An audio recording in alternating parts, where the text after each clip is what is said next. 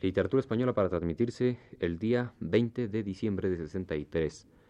Participan el profesor Luis Ríos, Aurora Molina, Oscar Chávez. Aurora Molina no. Nada más Oscar Chávez, Arturo Gutiérrez Ortiz. Grabación de Bill.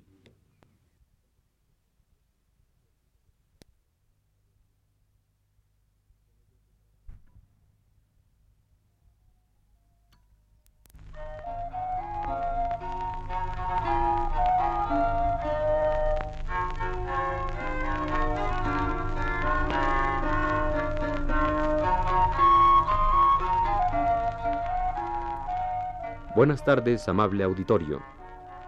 Radio Universidad de México presenta Literatura Española, un programa a cargo del profesor Luis Ríos.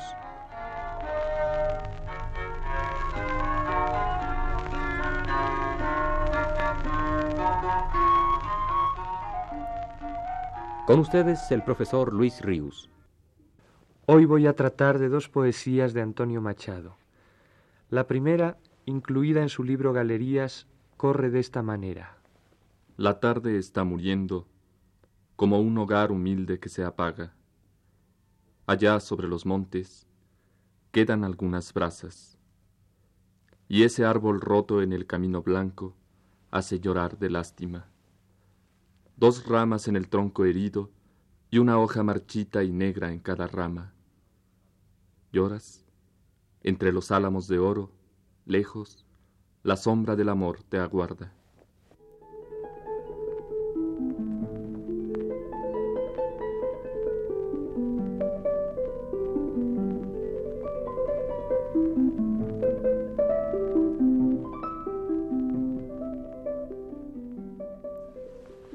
El poeta busca y consuela un tiempo su soledad en el campo. Por él camina despaciosa, largamente. Es la hora dilecta del crepúsculo, la hora en que la soledad se aviva al contemplar el último resplandor del sol. La tarde está muriendo, como un hogar humilde que se apaga. Todo el paisaje crepuscular invita al poeta a sentir su soledad y a cantarla sin referirse a ella expresamente, aludiendo tan solo al paisaje. Y dentro de ese paisaje destaca enseguida el símbolo, y el árbol roto en el camino blanco hace llorar de lástima. La intensidad de las palabras aumenta cuando el poeta se detiene a contemplar de cerca el árbol y al advertir su miseria exclama Dos ramas en el tronco herido y una hoja marchita y negra en cada rama. No hay más. Una breve descripción es el poema y una honda emoción queda en la página del libro para comunicarnos ese sentimiento de soledad y de ruina que el poeta tiene. Machado no nos lo ha declarado, menos aún ha querido explicárnoslo, analizando ese sentir suyo o disfrazándolo con metáforas que encierren una clave biográfica. Solos el campo con el árbol decrépito y el poeta a su lado mirándolo.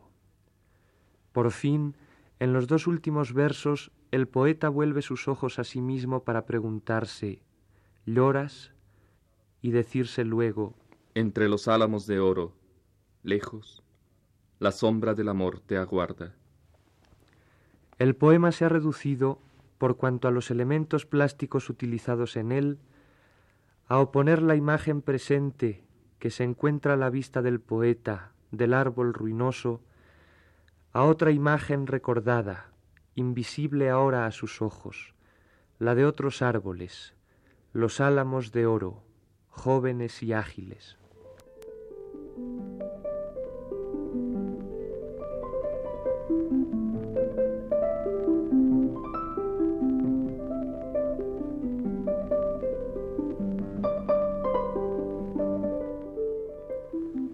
La segunda poesía pertenece al libro Campos de Castilla y lleva por título A un olmo viejo. Dice así. Al olmo viejo, hendido por el rayo, y en su mitad podrido, con las lluvias de abril y el sol de mayo, algunas hojas verdes le han salido. El olmo centenario en la colina que lame el duero, Un musgo amarillento le mancha la corteza blanquecina al tronco carcomido y polvoriento. No será cual los álamos cantores que guardan el camino y la ribera, habitado de pardos ruiseñores. Ejército de hormigas en hilera va trepando por él, y en sus entrañas urden sus telas grises las arañas. Antes que te derribe, olmo del Duero, con su hacha el leñador, y el carpintero te convierta en melena de campana, lanza de carro yugo de carreta, antes que rojo en el hogar, mañana, ardas de alguna mísera caseta al borde de un camino, antes que te descuaje un torbellino y tronche el soplo de las sierras blancas, antes que el río hasta la mar te empuje por valles y barrancas, olmo, quiero anotar en mi cartera la gracia de tu rama verdecida. Mi corazón espera también hacia la luz y hacia la vida otro milagro de la primavera.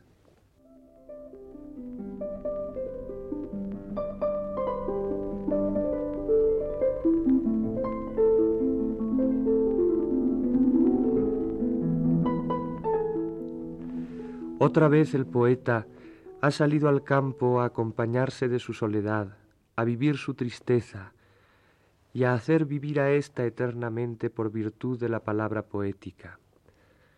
En esta ocasión no llega a ser siquiera el paisaje campesino el fondo declarado donde se yergue el símbolo preferido del poeta.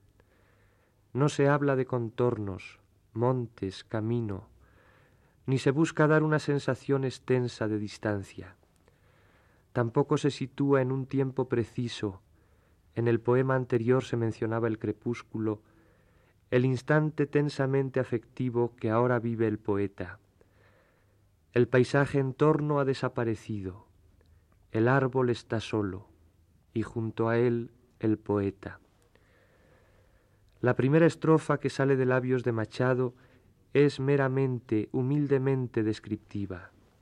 Al olmo viejo hendido por el rayo y en su mitad podrido, con las lluvias de abril y el sol de mayo, algunas hojas verdes le han salido. En la estrofa segunda continúa la descripción. Se añaden otros detalles observados para dar plásticamente una imagen más precisa del árbol. Pero el tono de voz de Machado se ha alterado ya por un breve instante.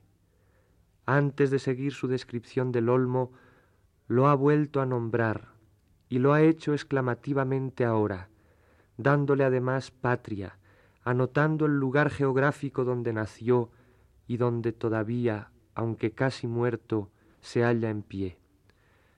Machado ha colocado intencionalmente esta frase entre signos de admiración el olmo centenario en la colina que lame el Duero. Esta localización geográfica y esta elevación del tono de voz dotan al objeto descrito, mejor dicho, aún en vías de descripción, de una súbita calidad de inmediatez, que es por una parte espacial, la cual se afirmará y se hará más intensa merced a los pormenores descriptivos tan sutiles y mínimos que enseguida se anotan. Por otra parte, esa inmediatez cobra una calidad cordial, pues el árbol, a los ojos del poeta, parece sentir el dolor de su cuerpo lentamente devorado, como si fuera un hombre.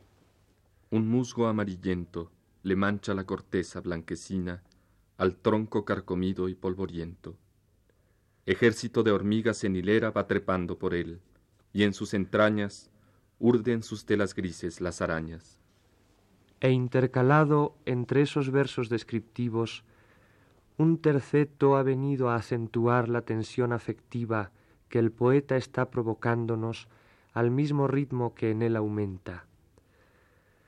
El procedimiento para lograr esa sacudida sentimental es idéntico que el ya usado por Machado en el primer poema transcrito complementar la observación de este árbol decrépito acudiendo al contraste violento con la referencia a otros árboles recordados, ahora lejanos, invisibles, y siempre los álamos, símbolo de la juventud melancólicamente evocada.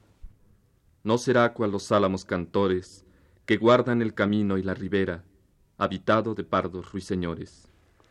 Como obviamente vemos, la descripción de un árbol no es un ejercicio retórico, es una forma de expresión de un sentimiento intransferible, único, irrepetible, en toda la complejidad de su gama de matices afectivos. No es el olmo un simple hecho del paisaje, ni éste un lugar neutro, indiferente al deambular del poeta por él.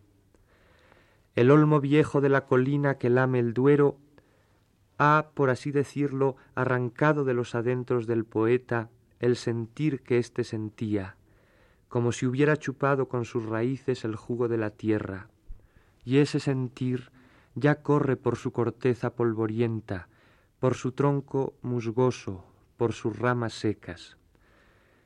Y al olmo viejo se llega el poeta a rescatar su propio sentir con urgencia ya de eternizarlo, cantándolo.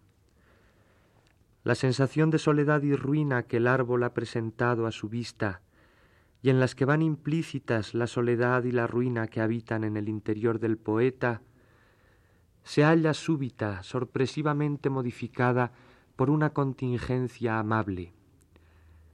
El poeta se ha estremecido al vislumbrar en medio de tanta podredumbre y decrepitud unas pocas hojas verdes recién brotadas. La sensación de soledad y de ruina se ha modificado de dos maneras, que contradiciéndose se complementan. Por una parte se ha modificado extremándose, haciéndose así, merced al contraste que las hojas nuevas le ofrecen, más patética y dolorosa.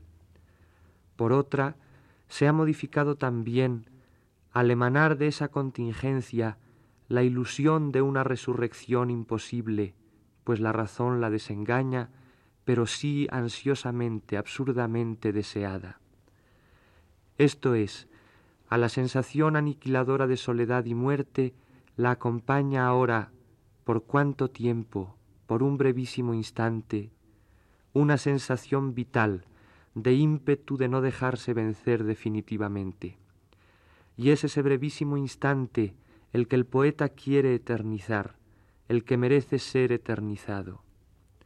Es ese vislumbre inesperado de vida en medio de tanta muerte del olmo el que descubre al poeta otro similar en su interioridad. Y de ese descubrimiento nace el canto. La segunda parte del poema es sobre todo un acto de fe realizado por el poeta, sobrecogedor por la lucidez con que Machado lo consuma. La idea de la muerte definitiva surge ahora con más urgente infalibilidad. El poeta dice vibrante, casi atropelladamente. Antes que te derribe Olmo del Duero, con su hacha el leñador, y el carpintero te convierta en melena de campana, lanza de carro o yugo de carreta, antes que rojo en el hogar, mañana ardas de alguna mísera caseta, al borde de un camino, antes que te descuaje un torbellino, y tronche el soplo de las sierras blancas, antes que el río hasta la mar te empuje por valles y barrancas. Un cambio de persona gramatical se ha producido aquí. Ya no habla del olmo Machado, sino que le habla a él, al olmo. La cercanía entre el poeta y el árbol se ha estrechado tanto que ya aquel siente a este humano del todo.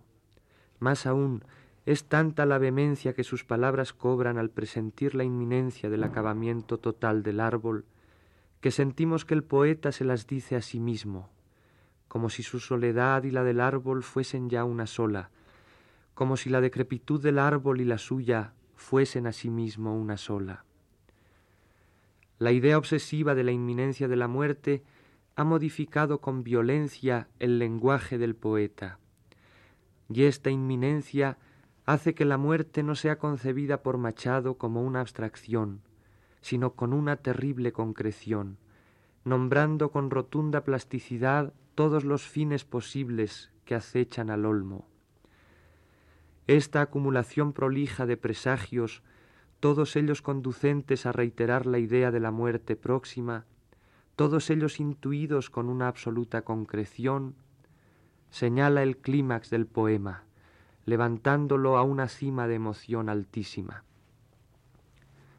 La imaginación del poeta angustiado ve transformarse al olmo, aún con un poco de vida, en un objeto, en varios objetos yertos, melena de campana, lanza de carro, yugo de carreta, y más, lo ve consumirse en un hogar, reducirse a un montón pequeño de ceniza. Un impulso de angustiado amor lo hermana al olmo. Un torrente de amor siente el poeta nacerle por sí mismo, al tiempo que un sentimiento incontrolable de horror ante la inminencia del acabamiento. Y esta tensión emotiva culmina con esas palabras de consuelo, de casi salvación, que el poeta dirige al cabo al olmo. Olmo, quiero anotar en mi cartera la gracia de tu rama verdecida. Como si al hacer esto el poeta hubiera exorcizado a la muerte inminente. Así lo siente él en ese momento, así lo sentimos los lectores cada vez que leemos este poema. Contrasta la sencillez del tono de estos dos versos con la exaltación de los precedentes, y algunas de las palabras incluidas en ellos, por ese mismo acento cotidiano, humilde que tienen, logran un efecto de ternura incomparable. No dice el poeta que quiere cantar la rama verdecida, es algo más íntimo que eso, quiere anotarlo en su cartera. Y al referirse al hecho que quiere salvar del olvido, Machado no lo acompaña de una palabra ambiciosa, altisonante, no dice el prodigio, ni la hermosura, ni ninguna otra cosa por el estilo, dice la gracia de tu rama verdecida. Nada hay en efecto grandilocuente, discursivo en el poema de Machado. Estos últimos versos son los que le dan su acento justo. La emoción es silenciosa, íntima, recatada. Es esa imagen del breve brote de vida que ha hallado en un ser decrépito próximo a extinguirse, la que Machado quiere guardar consigo, escrita en su cartera, para poderla recordar a solas más tarde, con una hondísima emoción, con una consoladora gratitud, pues le ha permitido sentir, olmo ruinoso él también, lo que los tres últimos versos del poema expresan con tanta limpidez. Mi corazón espera también, hacia la luz y hacia la vida, otro milagro de la primavera. Antonio Machado, en el prólogo a su libro Campos de Castilla, refiriéndose a algunos de los poemas que forman el volumen, dice, responden al simple amor de la naturaleza, que en mí supera infinitamente al del arte. Gran parte de su poesía está en efecto ligada a la naturaleza, gran parte de su vida también. Su temperamento peculiar, su misantropía, buscaban las distancias, el silencio, la soledad del campo y en la naturaleza, en la observación de los seres de la naturaleza, encuentra de pronto la incitación para expresar su propia intimidad.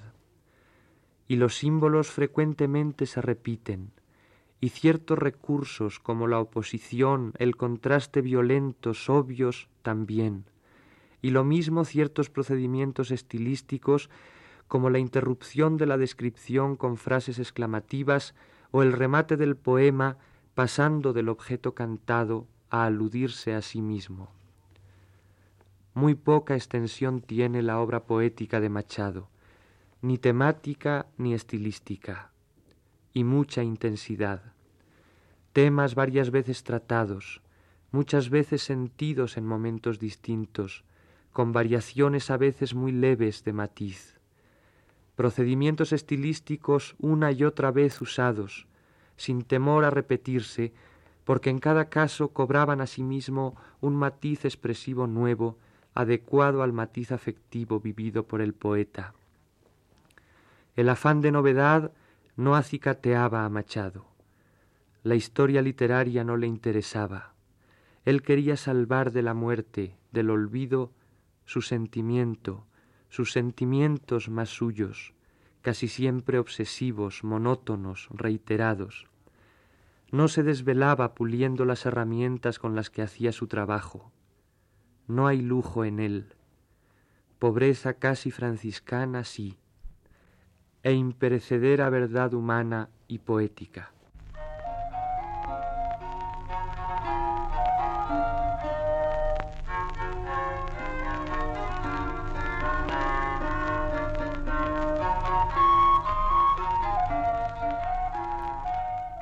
Radio Universidad de México presentó Literatura Española, un programa a cargo del profesor Luis Ríos.